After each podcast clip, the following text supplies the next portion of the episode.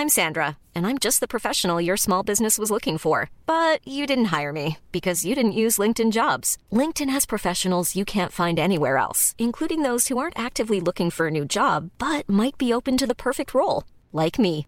In a given month, over 70% of LinkedIn users don't visit other leading job sites. So if you're not looking on LinkedIn, you'll miss out on great candidates like Sandra. Start hiring professionals like a professional. Post your free job on linkedin.com/people today. En revenant à la lampe à huile, je ne crois pas au modèle Amish. But there is one more thing. Don't try to be too smart. Pay taxes when, when you have to pay taxes. Je ne peux pas répondre à, à votre question, Monsieur le Président, parce que je n'ai pas de monde connecté. And that was a big mistake, and I'm sorry. Welcome to the Cybertruck Unveil. Voilà, je suis localisé en Allemagne. Signaux faibles, le podcast de siècle digital qui décode l'actualité du numérique.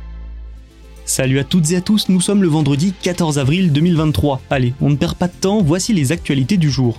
On commence avec deux informations sur Apple. La première, c'est que la marque à la pomme est dans le viseur de l'autorité de la concurrence française. La deuxième, c'est la place grandissante de l'Inde et d'autres pays asiatiques au détriment de la Chine dans la production d'appareils de la marque. Nous verrons également que l'Italie donne une chance à OpenAI pour éviter l'interdiction de ChatGPT et Facebook pour terminer qui teste la génération de contenu par intelligence artificielle. Voilà pour ce dont nous allons parler aujourd'hui, j'espère que vous êtes prêts, c'est parti, bonne écoute. Apple est donc dans le viseur d'une autorité française, et le moins que l'on puisse dire, c'est que les problèmes du géant américain en France ne font que commencer. L'autorité de la concurrence devrait dans les prochaines semaines ouvrir une enquête contre Apple. L'entreprise est soupçonnée de pratiques anticoncurrentielles à cause de son App Tracking Transparency. C'est donc toute la politique de traçage publicitaire d'Apple qui est mise en cause. L'App Tracking Transparency, c'est une fonctionnalité d'Apple disponible sur iPhone qui empêche les applications de vous suivre et donc de vous tracer pour de la publicité ciblée. Si vous avez un iPhone, peut-être qu'au moment d'ouvrir pour la première fois une application, vous avez eu une notification vous demandant si vous vouliez ou non permettre à l'application de vous suivre. Et ben c'est ça, l'App Tracking Transparency. Et donc en 2020, l'IAB France, la Mobile Marketing Association, le syndicat des régies Internet et l'Union des entreprises de conseil et d'achat médias ont tous décidé de porter plainte contre Apple. Les quatre organisations françaises représentent les acteurs du secteur publicitaire. Elles se plaignaient des modalités publicitaires d'iOS. Apple a lancé l'App Tracking Transparency en 2021. L'autorité de la concurrence avait alors estimé dans un premier temps qu'il n'était pas nécessaire de sanctionner cette politique de tracking publicitaire. Mais ce n'est pas pour autant que le gendarme de la concurrence s'est arrêté, au contraire, il a poursuivi son enquête. Entre-temps, l'autorité a pu prendre le dépôt de la plainte de France Digital, c'est une association qui défend 1800 startups. Et cette association s'est attaquée à la gestion du consentement par Apple. Tout ça pour en arriver à aujourd'hui, après plusieurs années, l'autorité de la concurrence pourrait lancer une enquête approfondie sur les agissements d'Apple et sur d'éventuels abus de position dominante, selon les informations d'Axios. Les quatre organismes affirmaient qu'Apple ne respectait en effet pas le RGPD. Mais alors comment, dans quelle mesure Apple ne respecterait pas le RGPD Eh bien dans l'App Tracking Transparency, les utilisateurs d'applications tierces sur iPhone peuvent donc choisir s'ils peuvent être traqués ou non pour de la publicité ciblée. Mais en parallèle, pour ses propres applications ou ses propres services, Apple propose une fenêtre contextuelle mettant en valeur la publicité ciblée et ses bénéfices. Un autotraitement de faveur qui, semble-t-il, ne passe pas. L'actualité d'Apple, c'est aussi un détachement de la Chine au profit d'autres pays d'Asie, et tout particulièrement de l'Inde. On en parle beaucoup dans Signaux Faibles, de cette montée en puissance de l'Inde dans la chaîne de production d'Apple, et ça se fait donc au détriment de la Chine. Apple estime en effet que sa dépendance à l'empire du milieu est une mauvaise chose, puisque si le pays est à l'arrêt, Apple l'est aussi, ou presque. On l'a vu avec la pandémie notamment et la politique zéro Covid de Pékin qui ont amené à de petites pénuries d'appareils de la marque au moment des fêtes de fin d'année. Un manque à gagner de plusieurs millions de dollars quand même. Et l'Inde s'est depuis quelques années positionnée comme l'alternative, et son intérêt est triple. D'une part, il y a un intérêt économique et industriel évident pour un pays en plein développement. Ensuite, il y a un intérêt géopolitique. Avec la Chine, c'est loin d'être une histoire d'amour. Les conflits frontaliers sont multiples et en plus, il y a une concurrence économique dans une même zone géographique. Bref, le développement de l'Inde peut nuire à la Chine et ça, ça plaît à l'Inde. Et enfin, le sous-continent fait la part belle à l'une des plus grandes entreprises américaines, alors qu'un accord commercial avec les États-Unis vient d'être signé. Aujourd'hui, l'heure est donc à un premier bilan. Apple a accumulé plus de 7 milliards de dollars d'iPhone en Inde sur le dernier exercice fiscal. C'est donc un triplement de sa production dans le secteur des smartphones. Près de 7% de ces iPhones sont désormais fabriqués en Inde. Pour vous dire, en 2021, c'était seulement 1%. La marque à la pomme essayera probablement de fabriquer les prochains iPhones en Inde et en Chine dès l'automne 2023. Si tel est le cas, ce sera la première fois que l'assemblage de l'iPhone commencera simultanément dans les deux pays. Un quart de tous les iPhones pourraient même être assemblés en Inde d'ici 2025. Gardons toutefois en tête que pour le moment, la Chine reste bel et bien le premier partenaire d'Apple. Et d'autres pays sont en embuscade, hein, dont la Thaïlande. Apple y étant pour parler avec des fournisseurs pour produire des MacBooks. Certains fournisseurs d'Apple y ont d'ailleurs déjà des installations qui pourraient être utilisées pour les ordinateurs portables de la marque. Le pays se place sur ce point-là en concurrence avec le Vietnam. Un trio semble finalement se dégager face à la Chine, l'Inde, le Vietnam et la Thaïlande. Parlons de ChatGPT maintenant. L'actualité autour de l'intelligence artificielle générative est dense ces derniers jours.